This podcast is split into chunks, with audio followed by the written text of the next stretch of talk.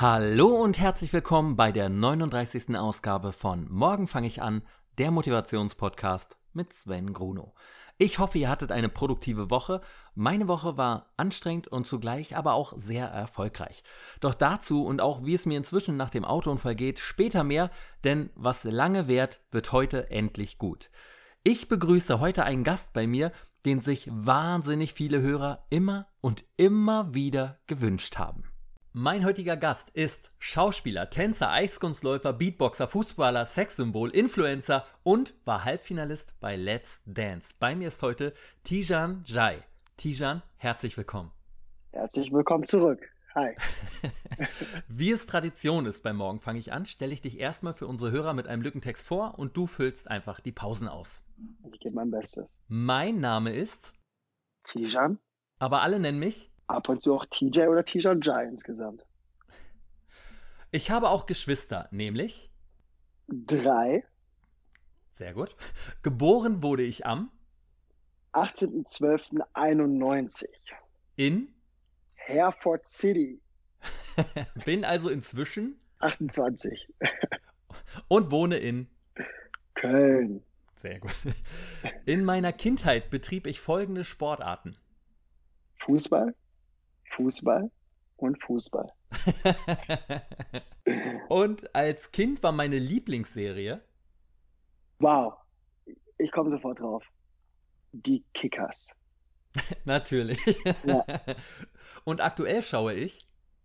Prison Break. Oh, da bist du aber ja. Äh, spät. Äh, nein, nein, nein, nein, nein. Fünfmal durchgeguckt schon. Ah, okay. und während der Urlaubszeit zu viel Freizeit gehabt und einfach mal zack wieder reingestoppt. Rerun, ach so. mein absoluter Lieblingsfilm ist The Wolf of Wall Street. Und mein Traumberuf als Kind war Hals-Nasen-Ohrenarzt. ich hatte sogar gehofft, dass du das sagst. Ich hatte das vorher schon gelesen. Finde ich auf jeden Fall einen richtig geilen Wunsch von einem Kind als Beruf. Habe ich noch nie gehört, dass sich das Kind wünscht. Crazy, oder? Findest du Ohren so geil oder woran? Nein, weil ich ähm, war damals ganz anfällig mit meinem Asthma und hatte halt immer Probleme mit der Nase, also mit Nasennebenhöhlen. Ja. Und mein Arzt hat mich immer dazu gebracht, dass ich so schnell wie möglich wieder gesund werde und dementsprechend so schnell wie möglich wieder Sport machen konnte. Und deswegen war es so mein Hero. Und da habe ich gesagt, Mama, ich will mal so werden wie er. Was oh. macht er oh. eigentlich? ja, und das war dann so Hals, Nasen, Ohrenarzt. Weil normalerweise als Kind sind, ähm, Arzt ist Arzt und du denkst, ein Arzt kümmert sich um alles. Ja, Aber ich wusste natürlich noch gar nicht mit dem ähm, Kopf eines Kindes, dass es da auch spezifische Ärzte gibt. Sehr geil. Nach meinem Abitur im Jahr 2012 absolvierte ich eine Schauspielausbildung an der Film Acting School Cologne. Bei der RTL Daily. Alles, was zählt spiele ich seit? Mai 2018 die Rolle des? Moritz Brunner, genannt Mo.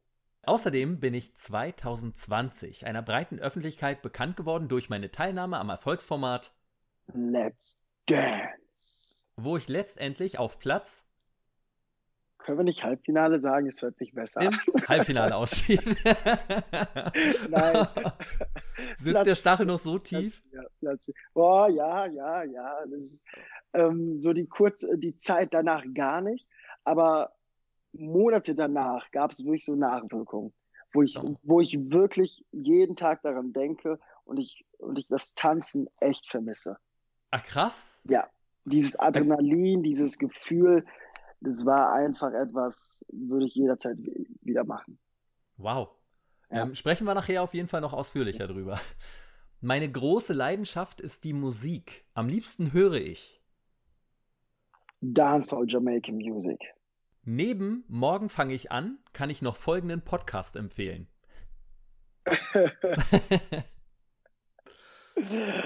da gibt es nichts Besseres. Wow. ich dachte, du sagst vielleicht noch Endstation Podcast mit Christopher Kohn, aber gut. ich muss leider zugeben, und jetzt eine Offenbarung, ich höre mir gar nicht so oft Podcasts an. Sehr, ja. sehr selten.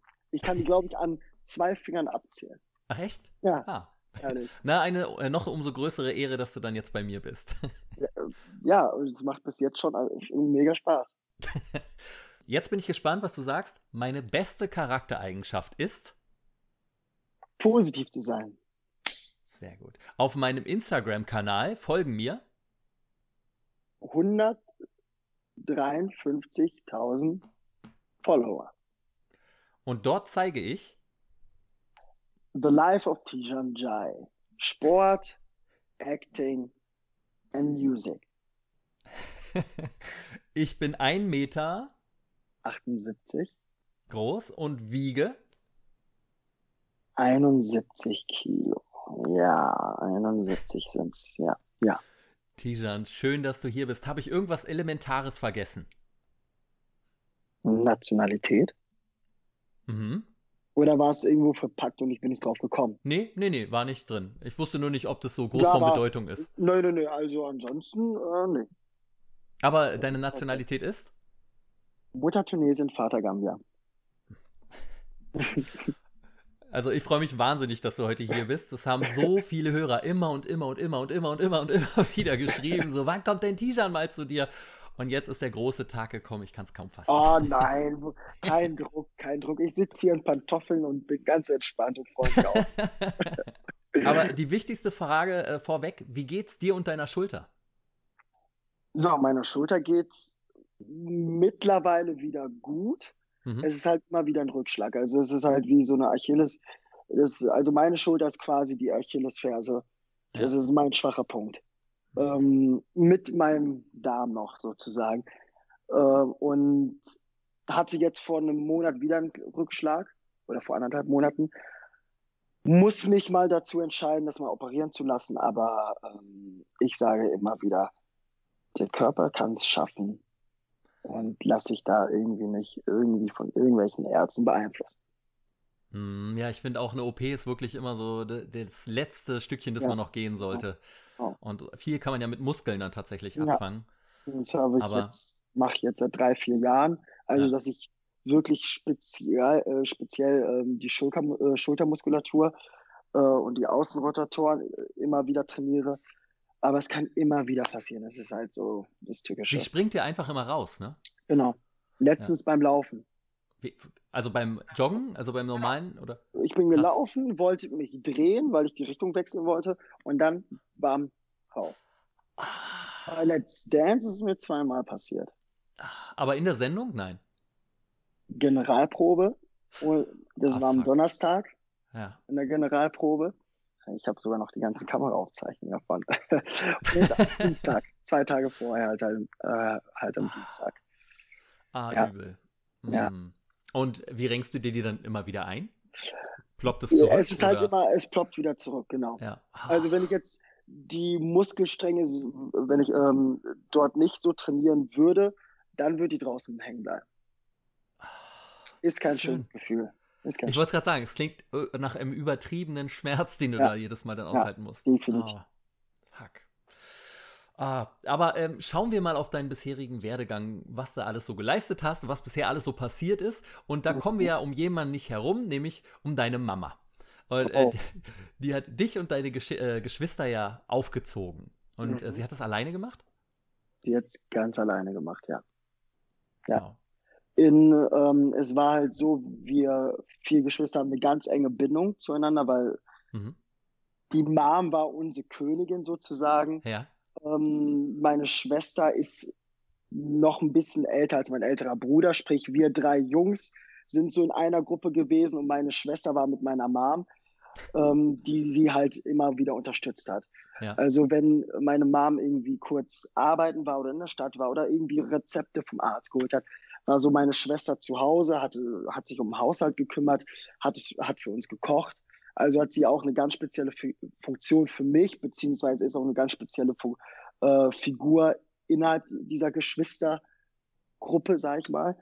Und ähm, ja, meine Mom war immer der Meinung, dass, ähm, dass wir immer zusammenhalten sollen, hm. immer daran glauben sollen, das, was wir verwirklichen wollen und ähm, hat mit ganz wenig ganz viel rausgeholt. Also sprich, normalerweise hatte sie gar kein Geld irgendwie für, Taschen, äh, für Taschengeld oder ähm, Nachhilfe. Das hat sie alles dafür investiert. Als hm. kleines Kind siehst du das nicht immer. Als kleines Kind nee, ähm, denkst du dir natürlich, Mama, ich will eine Packung Süßigkeiten haben oder die neuesten Fußballschuhe.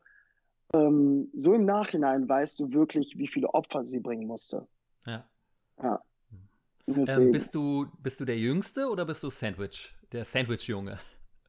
Ich bin mit meinem älteren Bruder der Sandwich. Also ich habe einen kleineren Bruder, da komme ich. Ja. Da kommt mein größerer Bruder und da kommt meine Schwester. Ah, okay. ja. uh, wie war dann die Schulzeit für dich? Bist du gerne zur Schule gegangen? Ja. Schu ja? Schulzeit war cool. Schulzeit war äh, wirklich cool. Also wir hatten damals in der Grundschule ähm, auch immer eine Pausenfußballmannschaft. Die eine hieß Döner, die andere hieß Bratwurst. und ich konnte durch meine fußballerische Leistung, das war wie so in einem Film, ich stand immer so allein in der Ecke und wollte mit den Älteren mitspielen, konnte dann durch meine Qualität als Drittklässler äh, glänzen und wurde dann zum Kapitän äh, gekürt und habe die Mannschaft Döner geführt. Ja. Und so an sich war ich halt als Kind schon immer jemand, der das gemacht hat, was er will. Mhm. Also sehr frei in den Gedanken und ähm, auch ganz viel, ja klar, meine Mom hat ganz viel gestimmt, weil ich immer wieder zu spät nach Hause kam, weil ich dann noch Fußball gespielt habe. ähm, aber so an sich war es eine sehr, sehr schöne Schulzeit. Also gerade die Grundschule. Und wenn du so ein Freigeist warst, ist es bei den Lehrern gut angekommen oder gab es da, gab's da dann Probleme? ähm, ich sag mal so, ich wusste genau, in welchem Moment ich es machen darf und in welchem Moment ah, nicht. Okay. Und ähm, wenn ich das Gefühl hatte, ich konnte halt mega gut mit den ähm, Lehrern, sag ich mal, spielen und mhm. austricksen. Das war halt, glaube ich, etwas, äh, was ich an mir entdeckt habe, ganz, ganz schnell.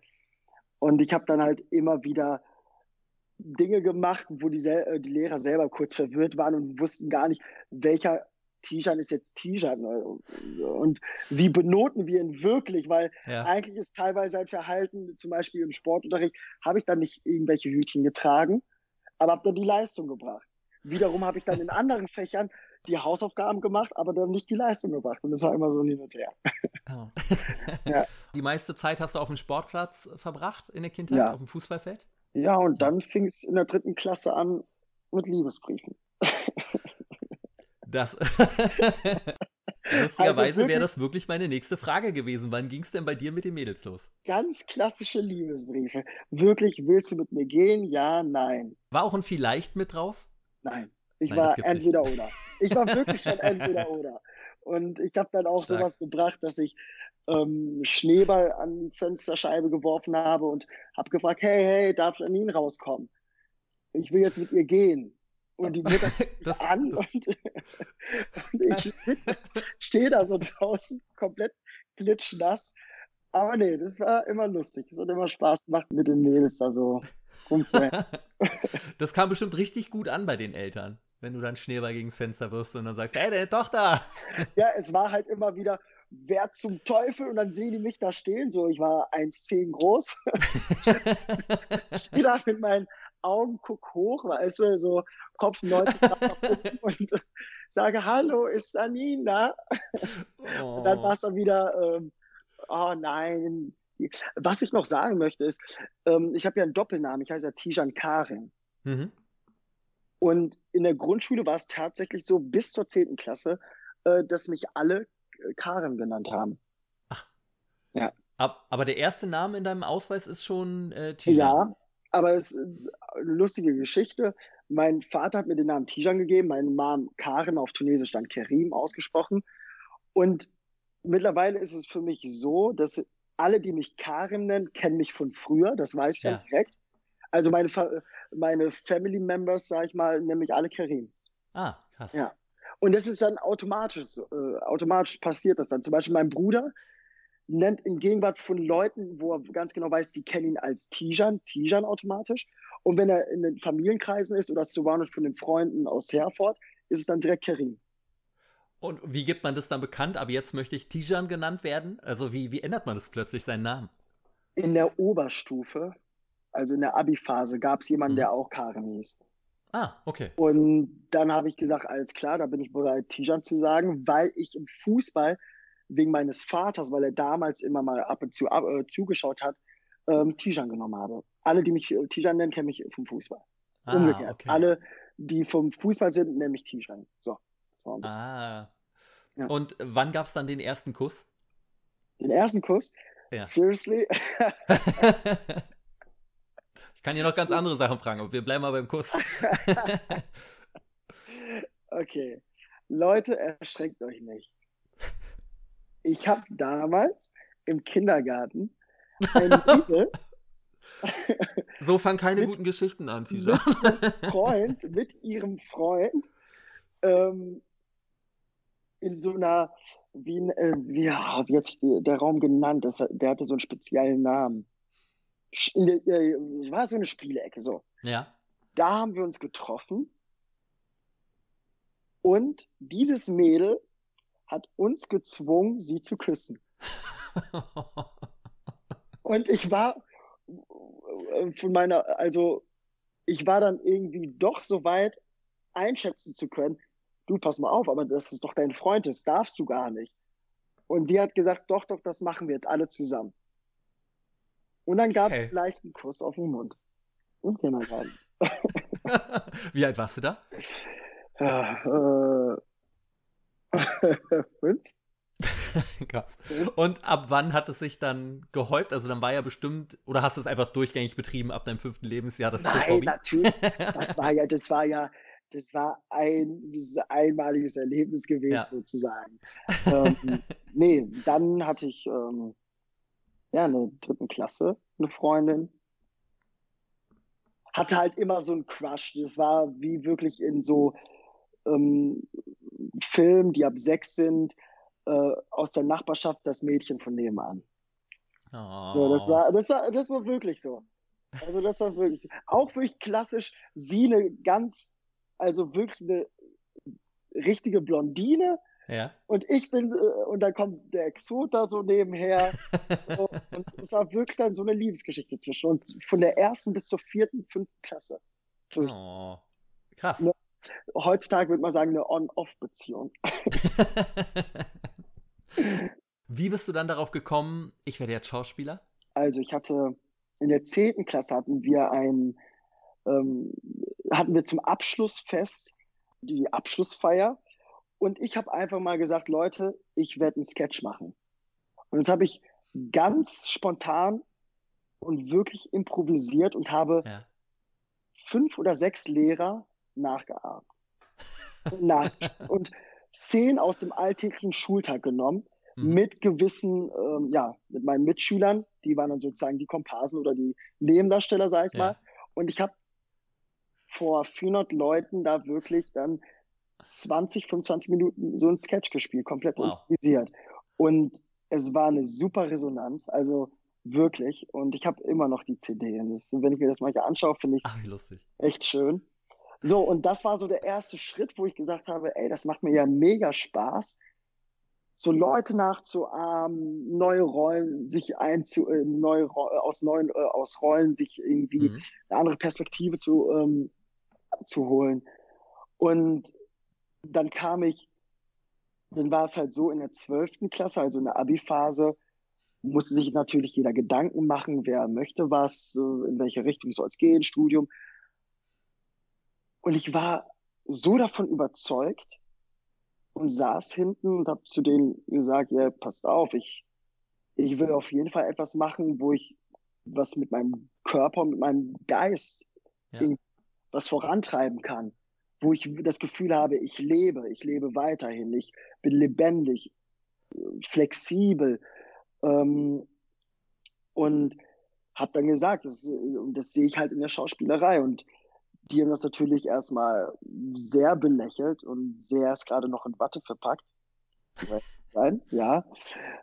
Aber ich habe, also, das hört sich jetzt vielleicht kitschig an, aber ich habe dran geglaubt, weil ich, weil ich so davon überzeugt war. Klar, ich habe dann noch mein Abi gemacht für meine Mom und damit man so eine sichere Seite hat, aber Ja, ja. ich bin Mhm. generell von der Einstellung her, das nicht sicher ist. Und ähm, wenn ich mir vorstelle, dass ein Kind nach dem zweiten Gehversuch aufhört zu gehen, äh, ein Kind geht ja immer das Risiko. Und ja, bevor es gehen kann, sind es über 300 Gehversuche, bis es geklappt hat. Und so mit diesem Spirit le lebe ich eigentlich momentan die ganze Zeit. Ich versetze mich halt in schwierigen Situationen in das innere Kind von mir, mhm. würde es tun. Und ein inneres Kind ist immer neugierig, hat immer Lust auf etwas, ist, ähm, ist von der, ist, äh, ist von den Stimmungsschwankungen immer klar. Ja. Und ähm, ja. Und das war dann halt die Schauspielerei. Ist dir schwer gefallen, dich gegen Fußball und für die Schauspielerei zu entscheiden? Also Fußball war natürlich erstmal, was nur hobbymäßig lief. Mhm. Und ähm, ja, war, war nichts mit Profibereich oder so, aber war schon in einer guten Liga. Und habe mir auch immer wieder gesagt, ich werde Fußball so lange spielen, wie es geht. Ja. No matter what.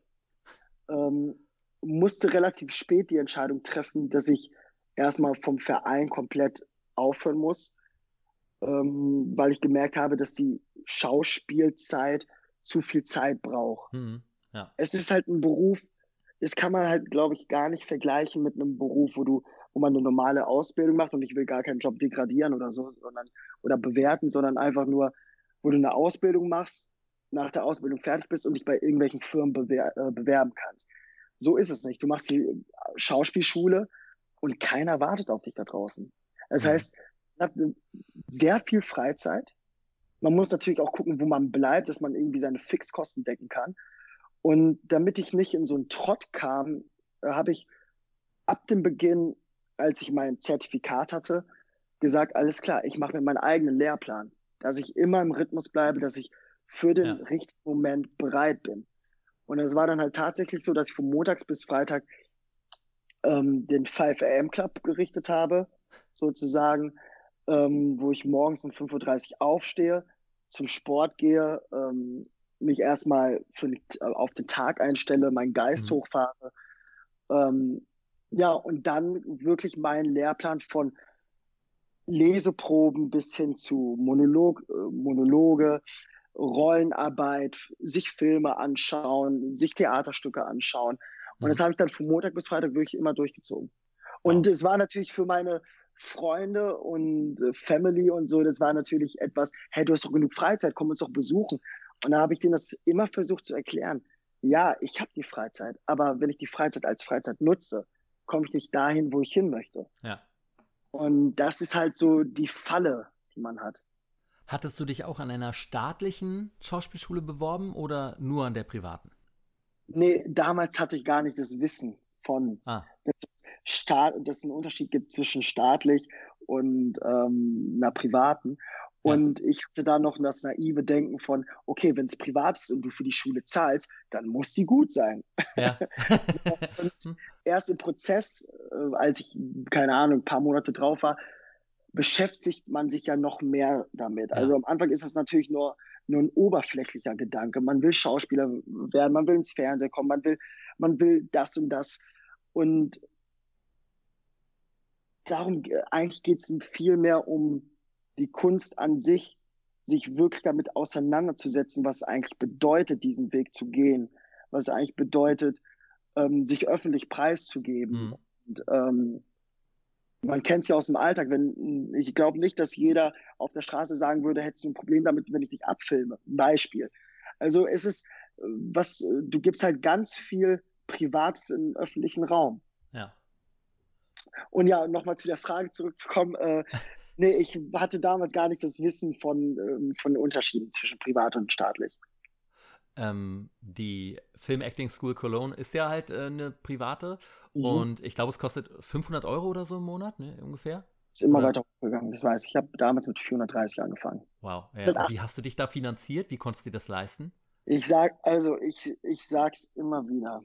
Und das sage ich meinem Bruder immer wieder ich hatte alles andere als leichte Tage hier in Köln. Ich bin ja. hier hingezogen, habe in, in den ersten sieben Tagen mit 10 Euro gelebt. Also wirklich 10 Euro. Und natürlich hast du auch deinen Stolz und willst dich direkt Mama fragen. Und selbst da gab es ja auch kein Fundament von, okay, pass auf, Sohnemann, ich zahle jetzt die Schule, äh, die Schauspielschule ja. oder die Miete, sondern ich bin diesen Schritt gegangen. Ich habe meiner Familie gesagt, ich ziehe nach Köln, will das und das machen und ich werde es schaffen. Also im Sinne von, ich werde auch schaffen, den Alltag zu überleben. Ja, und dann ist, ähm, da habe ich Bildungskredithilfe äh, beantragt, ich habe BAföG beantragt und das Ganze ist halt alles später gekommen. Und ich will natürlich nicht den ersten Eindruck in der Schule haben, okay, ich muss verzögert zahlen. Ja. Und ich habe wirklich in den ersten sieben Tagen mit 10 Euro gelebt. Wow. Ähm, habe dann, wenn ich zu, einkaufen gefahren bin, habe ich immer wieder eine Einkaufsliste gemacht und die durfte dann eine Summe von 11 Euro noch was nicht überschreiten und dann musste ich gewisse Dinge rausstreichen. Also da gab es nicht Coca-Cola, sondern dann Freeway Cola zum Beispiel. Ja. Ähm, und oder wenn ich gesagt habe, okay, ich möchte mir mal einen schönen Samstag machen, dann habe ich mir Tiefkühlpizzen geholt, drei für 1,99 und die dann selber belegt irgendwie mit Thunfisch und Scheibenkäse. Ja. Und daraus dann eine spezielle Pizza Tono gemacht. Also es waren, es waren ähm, keine leichten Zeiten. Also auch immer einen Bogen um den Briefkasten gemacht, weil mhm. ich Angst vor Rechnungen hatte. Ja. Und ähm, ja, jetzt schlage ich vielleicht ein Thema ein, was ich glaube, da bist du der Erste, der, wo ich das, glaube ich, so öffentlich sage, aber das gehört einfach zu der Backstory zu. Mhm. Ähm, hatte damals ja auch eine Freundin. Und dann gab es natürlich auch Situationen, wo sie halt unbedingt mal in die Stadt wollte und ähm, gesagt hat, komm, lass uns doch mal was essen gehen. Und ich ihr ganz klar in die Augen gesagt habe, du, Babe, ich würde es gerne, aber ich kann es mir nicht leisten. Ja. Und habe ich, ähm, wie gesagt, Pizzen geholt fürs Wochenende, bis eine Tüte Chips.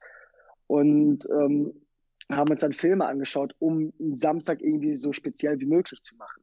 Ja, na klar. Ja, tough times. Aber dadurch weiß man das, was man hat, ja dann auch viel mehr zu schätzen, rückblickend. Ah, ja. Wenn du einmal da unten warst und dann weißt, da möchte ich nicht nochmal hinkommen, so und darum arbeite ich jetzt also, hart. Und wie gesagt, wir reden, ja, wir reden ja auch immer nur von Luxusproblemen, weil uns allen geht es ja, ja toi toi toi gut, sag ja. ich mal. Ähm, aber wenn ich, wenn ich nur die Entwicklung oder den Vergleich ziehen möchte, ähm, waren viele Dinge damals nicht selbstverständlich. Und man hat ja auch, man, man hat ja so eine Einstellung, man zieht nach Köln, man zieht zu, zum ersten Mal in eine Großstadt. Hm. Ähm, man ist gerade 20, man hat, äh, man hat eine Vorstellung von einem Lifestyle, dem man aber nicht gerecht werden kann. Und ähm, ich kann an einer Hand abzählen, wie oft ich mal in Bars damals war. Und ich habe parallel damals bei Birking noch gearbeitet während der Schauspielschulzeit. Mhm. Und hatte dann auch natürlich Schichten, wo ich gesagt habe, als klar, ich kann nicht mehr wieder zwei Stunden zurückpendeln. Ich gehe direkt jetzt auf die Schauspielschule und ja. gehe zum Unterricht. Und da ist es halt nicht so, du verpennst das einfach, weil du ganz genau weißt, du zahlst dafür jeden Monat 480 Euro ja, plus Miete etc. hast eine Fixkosten von 1,5 und hast und das, das Einzige, was dir übrig bleibt, sind 50 Euro Taschengeld und ich übertreibe es nicht. Es ist ja. wirklich so. 50 Euro Taschengeld.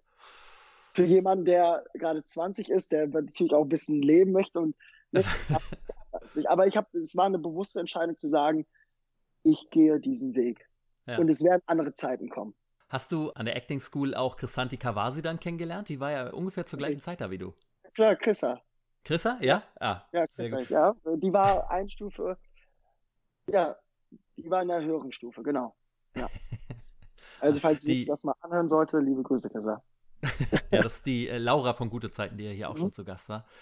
Hat es sich denn aber gelohnt, der Aufwand, die Schule zu finanzieren? Oder sagst du, ah, ich hätte mal auf eine staatliche Schule gehen sollen? Also, der Beruf des Künstlers ist ja frei interpretierbar. Und, ja. und ich glaube, jeder hat so seine eigene Art von Unterricht, seine eigene Art von, wie nehme ich etwas auf. Hm. Dadurch, dass ich ganz genau wusste, hier ist jetzt gerade alles oder nichts oder diese Zeit ist für mich alles oder nichts, ähm, kam ich schnell in so einen Rhythmus, wo ich ganz genau abwägen konnte, welche Dozenten können mir was geben mhm. und was kannst du noch geben. Und es ist halt nicht so, dass du, dass man wie im Matheunterricht alles lernt, lernt, lernt und dann irgendwie runterschreiben muss, sondern du lernst es und guckst, wie sich das für dich anfühlt. Ja. Und weißt dann, ob es der richtige Weg ist oder nicht. Und ich sag mal so, ähm, im Beruf des Schauspielers, und da kann ich für meine Kollegen mitsprechen, ähm, ist es halt nicht selbstverständlich zu sagen, okay, ich besuche eine Schule und dann werde ich Schauspieler, sondern ich würde sogar behaupten, 60 Prozent kommt von dir selbst, was du mhm. dafür gibst, was man dafür gibt, welche Bereitschaft du hast. Und ähm, ich war halt sehr konsequent. Ich hatte, glaube ich, ja, habe vielleicht dreimal gefehlt, weil es irgendwelche Notsituationen waren in zwei Jahren, weil ich wirklich die Einstellung hatte, ich da kann es mir nicht leisten, Unterricht zu verpennen oder zu schwänzen oder was weiß ja. ich. Und deswegen habe ich diese zwei Jahre voll ausgekostet und wusste ganz genau, was für eine harte Zeit mich danach erstmal erwarten wird. Hm. Wie viele Mitschüler hattest du in deinem Semester? Jetzt pass mal auf. Es hat mit 40 angefangen. Ja. Und wir waren zwei Klassen, also drüben 20, bei uns 20. Mhm. Meine Klasse hat man mit acht haben es dann beendet. Oder sieben wow. sogar. Ja. Krass. Und wie viele sind davon heute noch in der Branche als Schauspieler tätig? Oh, das weiß ich gar nicht. Das weiß ich gar nicht. Also, ich schaue da gar nicht so nach links und rechts. Mhm. Ähm, weil ich glaube, das ist generell was sehr Sensibles äh, für alle Schauspieler. Ich glaube, das ist so, eine, so ein Thema auch, oder je, ich kenn's, ich kenn's aus meiner Zeit damals, wenn meine Familie mich gefragt hat, ja, was drehst du denn das nächste Mal? Ja, und du ja. stehst da mit einer offenen Kinnlade und du weißt nicht, was du sagen willst, weil mhm. du willst ihnen ja auch irgendwie Hoffnung machen. Und ähm, deswegen ist es auch so, eine Fra äh, so ein Ding, wo ich halt sehr sensibel mit umgehe. Und ich würde auch niemanden darin bewerten, weil es, glaube ich, gar nichts bedeutet über die Qualität des äh, einzelnen Schauspielers, ob man permanent dreht oder ob man Nein, nicht permanent nicht. dreht, sondern sondern es ist halt im richtigen Moment vielleicht da sein einfach. Und sehr, sehr viel Geduld haben. Ja. Sehr, sehr viel Geduld total. haben. Und wie ging es denn dann nach dem Abschluss für dich weiter? Es hat dann angefangen, äh, dass ich meinen Lehrplan da erstellt habe und ähm, mir gesagt habe, alles klar, jetzt bist du im Highbecken angekommen. Und jetzt geht's wirklich los. Ja, und dann, wie es halt so ist, man erstellt erstmal die ganzen äh, Schauspielprofile auf den Schauspielportalen. Man fängt an, Fotos zu schießen. Man fängt an, über sein Demoband nachzudenken. Und man ist, glaube ich, dann noch so blauäugig, weil das wird dir, glaube ich, nicht auf der Schauspielschule beigebracht, wie das Praxisleben wirklich aussieht. Mhm. Was zwischen den Zeilen passiert. Ja. Wie man wirklich was Richtiges erstellt, wie man sich bereit dazu erstellt. Ähm, das Was passiert ja halt schade leider. ist, weil das ja, ja, so wichtig ist für Schauspieler. Es ist so wichtig, es ist so wichtig. Und das war dann halt wirklich so ein Prozess von, ähm, ähm, oh, jetzt habe ich den, den Spruch vergessen. Learning by doing. So, ja. learning, by, so ja. learning by doing. Und es war dann halt so ein Prozess. Erst hatte ich ein äh, Demoband, das war so geschnitten. Dann dachte ich mir, what the fuck, du kannst ja doch keine Musik drunter legen. So, es ist kein YouTube-Video oder etc. Ja. Nee, und dann ähm, hatte ich Cast, ganz viele Castings, habe parallel aber zu der Zeit auch gemodelt, mhm. ähm, als Sportmodel gewesen, was auch ganz gut geklappt hat. Und es waren erstmal natürlich Absagen, überall erstmal Absagen. Ähm, und immer wieder gesagt, alright, jetzt erst recht, jetzt erst recht, jetzt erst recht.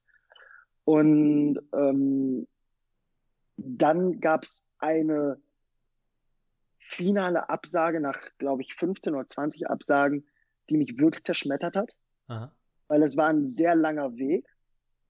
Und ähm, war das also für eine Serie oder für, für einen Kinofilm? Film, oder? Für einen Kinofilm. Ah, einen okay. Kinofilm. Und es war ein sehr langer Weg und ich war immer wieder am Hoffen, wieder am Hoffen und dann der finale Anruf, es hat leider nicht geklappt. Und es hat mich so fertig gemacht ich habe zu der Zeit natürlich auch parallel ganz viele ähm, No-Budget-Projekte gehabt, also mhm, Studentenfilme, ja. um, um einfach im Rhythmus zu bleiben, um ja, einfach klar. eine Dreherfahrung, Selbst zu Dreherfahrung zu sammeln, um eine ähm, Selbstverständlichkeit zu bekommen, vor der Kamera zu stehen, etc. Aber das ist natürlich nicht wieder das Gleiche, das ist ja wieder was anderes. Und dann hat es, glaube ich, zwei Tage gedauert, bis ich da wieder aufgestanden bin und mich wieder mhm. aufrichten konnte. Und habe gesagt, okay, merkt ihr eins, Tijan, schlimmer als jetzt, also beruflich gesehen. Ja, ja. Kann es doch nicht sein. Und ja, meine Familie hat auch immer wieder gesagt, willst du nicht was anderes machen? Und ich habe immer wieder gesagt, nein. Mit so einer Überzeugung, weil ich wusste, ich will es nicht aufgeben. Mhm. Und dann hat es irgendwie, und man sagt ja immer, wenn sich eine Tür schließt, öffnen sich fünf andere Türen, Ja. kam irgendwie ins Rollen, so ganz leicht. Also auch über äh, das Modeln, aber auch schauspielmäßig, so dass ich dann Werbetrailer gedreht habe. Ähm, also für äh, höherrangige Produktion Mhm. äh, Werbetrailer gedreht. Dann hatte ich äh, Soko München, dann hatte ich Soko Köln, dann habe ich in Österreich einen Film gedreht. Ähm, und dann kam auch irgendwie andere Arten von Castings, die, äh, wo es dann wirklich darum ging, okay, jetzt geht es um einen Tatort oder jetzt geht es um einen Kinofilm oder einen Spielfilm. Und es hat dann einfach irgendwie immer, und dann habe ich es als Spiel genommen. Alles. Okay, Level nicht erreicht, spielst du einfach weiter. Ja. Und seitdem ich diese Einstellung habe, ist es halt so, auch wenn ich jetzt Castings habe, ich habe ja jetzt letzte Woche, äh, von letzte Woche, vor drei, vier Wochen, der Lehrer gedreht. Mhm. Ähm, und wenn ich da jetzt zum Beispiel das Casting, als ich das abgeschickt habe, ich mach's, schick's ab und weiß, okay, das Universum entscheidet. Da hast du jetzt nichts mehr dran, irgendwie zu manipulieren oder so. Das, Ja. ist, das ist jetzt nicht mehr deine Entscheidung. Nee, man kann als äh, Schauspieler beim Casting ja wirklich immer nur selber das Beste geben und dann bist du halt komplett abhängig von der Laune des Casters und von, von denen, die sich's angucken, die dann letztendlich entscheiden darüber vom Regisseur. Das ist ja, das liegt ja dann wirklich einfach nur noch am persönlichen Geschmack oft. Ja, und dann habe ich, äh, hab ich äh, da halt gelernt, in diesem freien Haifischbecken zu überleben. Und ich sage es bewusst so, zu, ähm, zu überleben, weil ich glaube, diese Erfahrung muss man auch als Schauspieler machen, frei zu sein und wirklich zu wissen, okay, du hast nichts Festes. Hm. Und du musst dafür sorgen, irgendwie Material zu bekommen. Du musst dafür sorgen, Aufmerksamkeit zu bekommen. Also nicht die Aufmerksamkeit, die jetzt ihr vielleicht denkt, sondern in der Branche halt die Aufmerksamkeit. Ähm, ja, das kann man ja immer wieder falsch verstehen. Deswegen wieder. ähm, und ja, das war diese Zeit.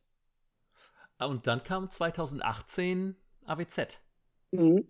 Ja, äh, genau. Also es lief ab 2016 oder ähm, Anfang 2017, Anfang 2017, Ja. ganzes Jahr, lief es echt gut. Mhm. Also so äh, echt gut für einen Schauspieler, der halt nicht ganz regelmäßig dreht, aber pro Monat immer was hat an Drehtagen. das ist aber wirklich selten für einen Schauspieler, ne? Ja, also es ist keine das ist, das Selbstverständlichkeit. ist sehr selten.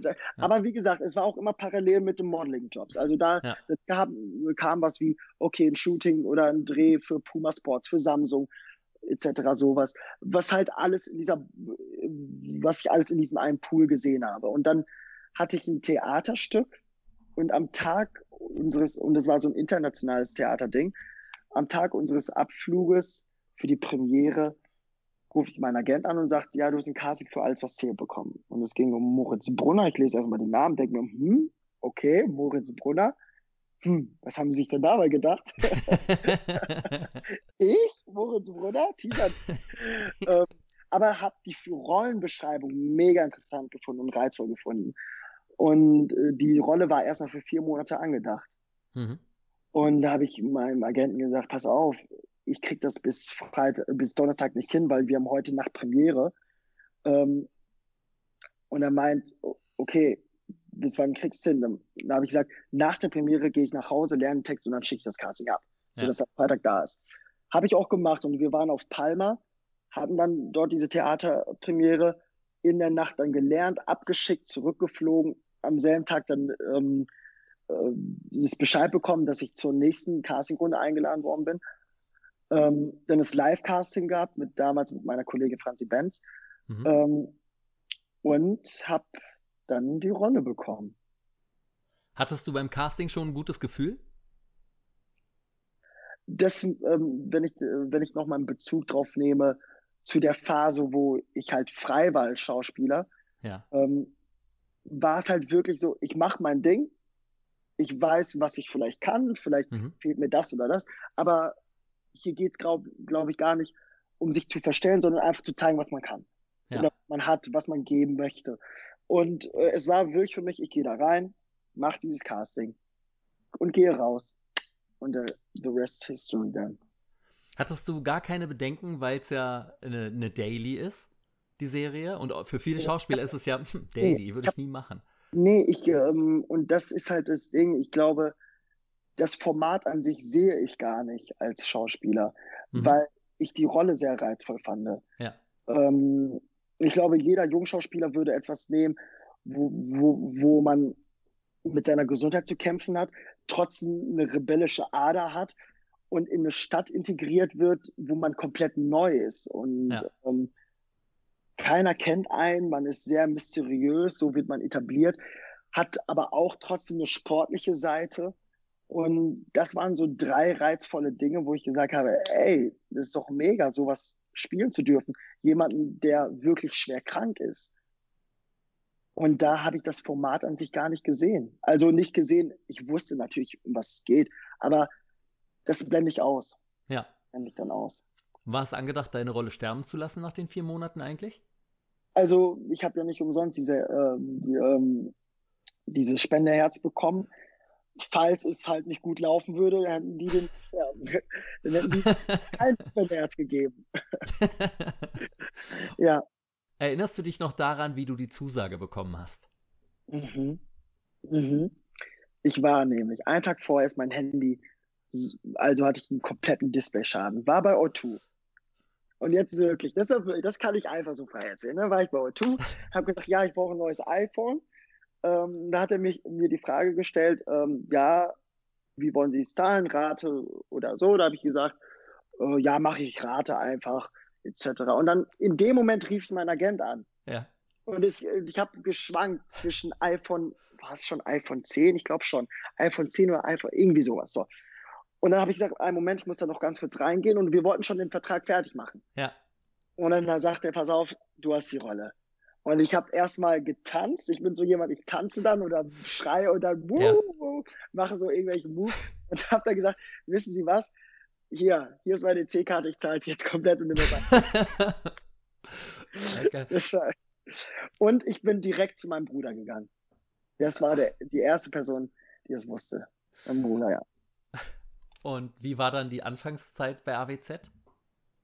Also die Aufnahme war mega herzlich. Also es ist ein tolles Team, ähm, eine tolle Produktion und auch von den Kollegen. Jeder hat dich herzlich aufgenommen. Jeder hat dir auch angeboten, also seine Hilfe angeboten. Ja. Und ich hatte dann damals mit Franzi natürlich ähm, eine sehr, in dem Format jetzt eine sehr erfahrene mit dabei, also eine sehr etablierte Rolle. Und es war, hat halt mega Spaß gemacht, weil ich äh, mit Franzi direkt auch ähm, einen Umgang hatte, wo ich mit ihr wirklich an den Szenen Tag für Tag arbeiten konnte. Mhm. Und, das, und dieses Zeichen habe ich auch direkt gegeben. Also es war für mich nicht etwas, okay, ich habe jetzt einen Vertrag und ich fange da jetzt an, sondern erst dann hat für mich die wahre Arbeit angefangen. Ja. Ähm, ein besonderes Merkmal von AWZ ist ja das Eiskunstlaufen. Mhm. Und seit wann skatest du und wie anstrengend war das für dich, zu dich, äh, ja, so, dich auf dem Eis zu präsentieren die ganze Zeit? Ich habe ich hab, ähm, die Produktion, wir haben die Produktion nochmal gefragt, muss die Rolle denn auch Eis laufen können? Ja. Und die so, ja, sollte.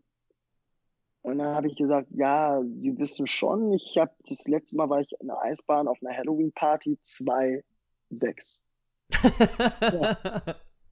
Halloween-Party damals. Und da gehst du dich aufs Eis, weil du denkst, du wärst cool mit, äh, keine Ahnung, mit, wie alt war ich da? 2006, ich glaube 16, ja. ja 15. Da denkst du, du bist cool, wenn du an der Bande stehst und ein bisschen Musik machst und so. Und ähm, seitdem das Eis nie wieder betreten. Und dann, als ich es dann wurde, hatte ich einen Monat vorher, bevor ich angedreht wurde, jeden Tag Eistraining, Akrobatiktraining. Ja. Und ähm, und ich bin dann halt jemand, ich sage nicht, ich bin besessen dann davon, aber ich gehe dem dann wirklich nach und ich will das wirklich mhm. können. Das ja. war bei Let's Dance auch so. Ich habe der Katrin auch gesagt, mir reichen dann keine sechs Stunden Training, dann trainieren wir acht Stunden von mir aus.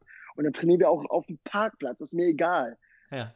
Ich will es einfach können. Und, ähm, und das sowieso was Sportliches ist, was deinem Körper eigentlich nur, und gerade als Schauspieler dich einfach noch vielfältiger macht, ja. war es auch etwas, jeden Tag Arsch aufgerissen, trainiert, trainiert und wirklich oft auf die Schnauze gefallen. Es hat, ja. also aufs Eis ist ja nochmal eine ganz andere Fläche. Ja, das glaube ich. Ähm, ja, deswegen. Und meine erste Eisstunde habe ich auch noch gefilmt. Da bin ich wirklich so an der Bande entlang und dann hinterher habe ich dann angefangen, da ein Rad zu schlagen etc. Aber das ist natürlich immer belohnt beim Sport, ne? wenn man dann diese Fortschritte macht. Das, und das ist es beim, und das ist ja das Schöne daran. Du selber, und das kann dir ja keiner nehmen, du selber spürst, wenn, wenn sich was entwickelt hat. Ja. Du selber spürst das. Also du selber kannst dir eine direkte Resonanz geben. Und ähm, bei einem Test bist du abhängig von jemand anderem, der dir sagt, ja. ob es richtig oder falsch ist. Aber wenn du was mit deinem Körper machst, mit deinem Geist machst, dann kannst du dir selber sagen, jetzt habe ich ein gutes Gefühl, jetzt fühle ich mich gut, jetzt bin ich in meiner Balance.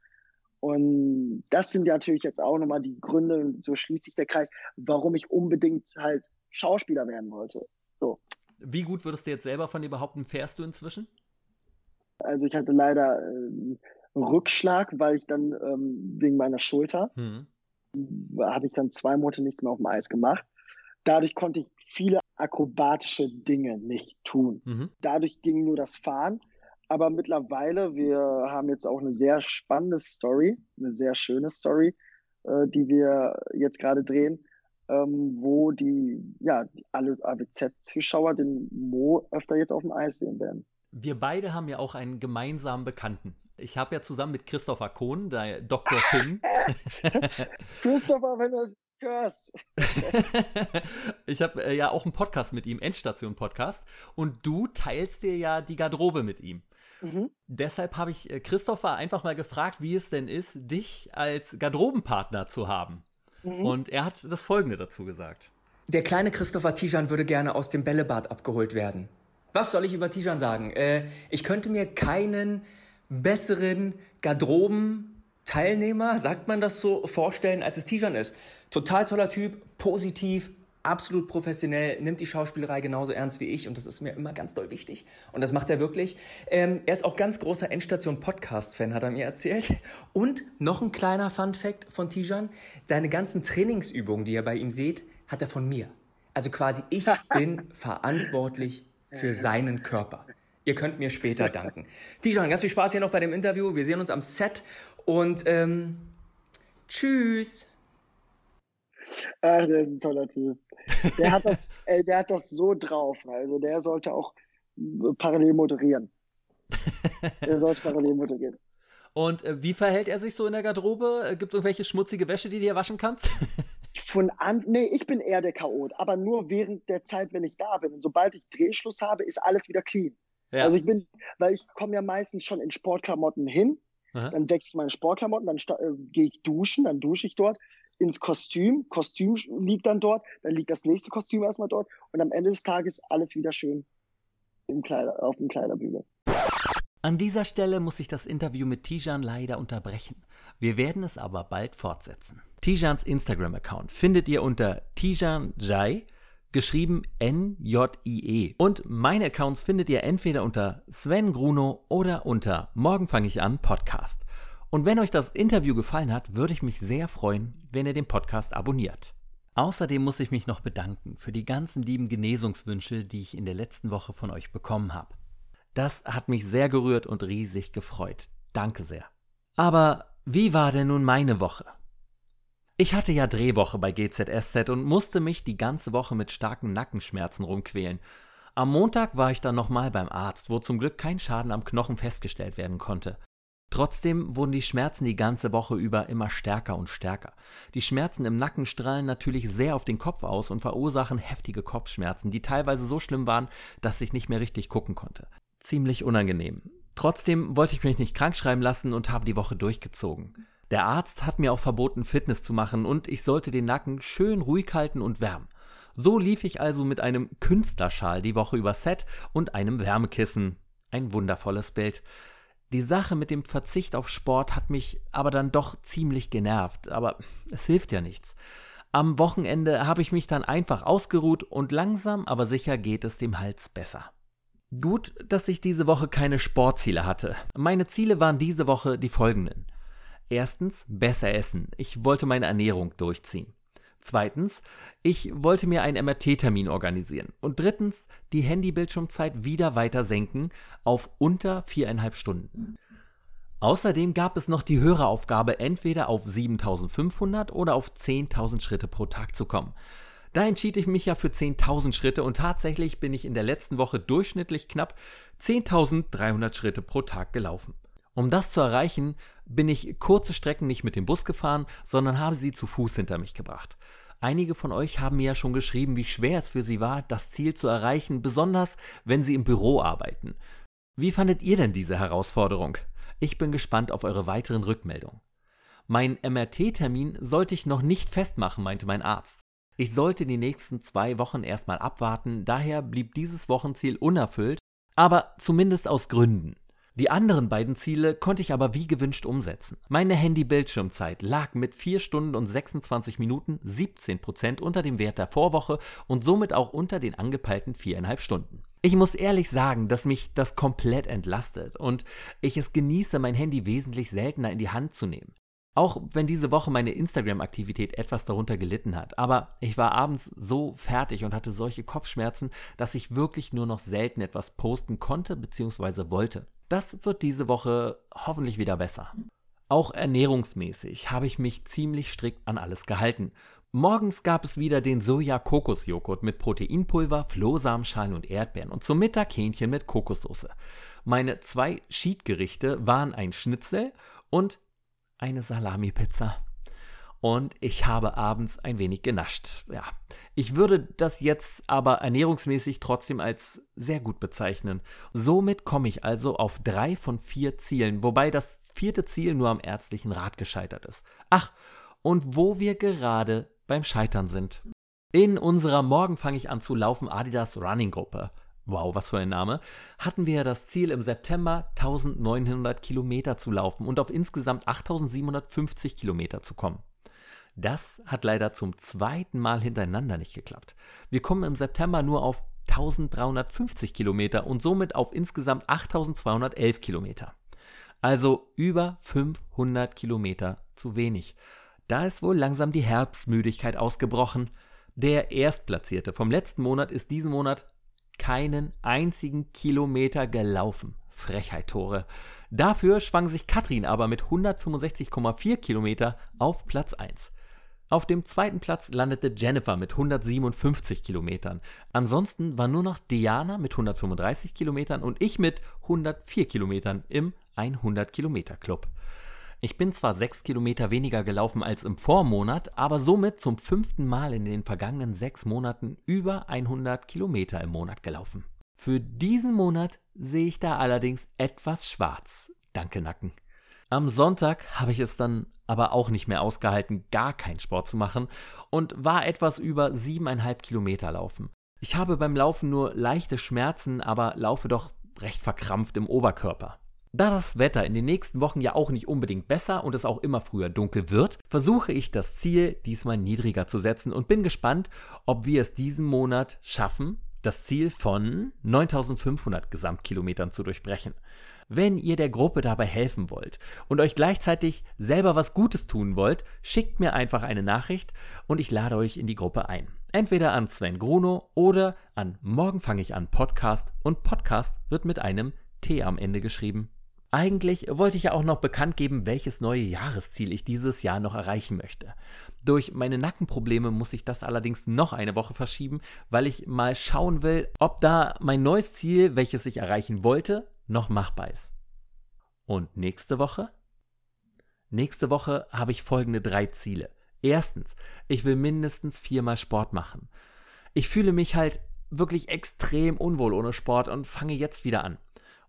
Es tatsächlich schon Freeletics wird, muss ich erst noch zeigen. Zweitens, ich werde mich fünfmal die Woche mit der Nike Training App dehnen. Das wird meinem Nacken sicherlich ganz gut tun. Drittens, die Handybildschirmzeit wird weiter sinken. Ich merke, wie mir dieser Punkt die letzten Wochen zu einer Lebensqualitätsverbesserung geholfen hat und daher möchte ich die Bildschirmzeit auf unter vier Stunden senken. Das Wochenziel für die Hörer. Wie jeder von uns weiß, ist es total wichtig, über den Tag genug zu trinken. Darum sollten Erwachsene je nach Gewicht und Aktivität zwischen anderthalb bis zweieinhalb Liter Wasser pro Tag zu sich nehmen. Ich werde also versuchen, auf mindestens zweieinhalb Liter pro Tag zu kommen und ich bin wieder sehr auf eure Erfahrungsberichte gespannt. Das war's dann für diese Woche. Ich wünsche euch allen eine wundervolle und produktive Woche, in der ihr euren Zielen näher kommt. Prost und vielen Dank fürs Zuhören. Bis zur nächsten Folge von Morgen fange ich an. Euer Sven.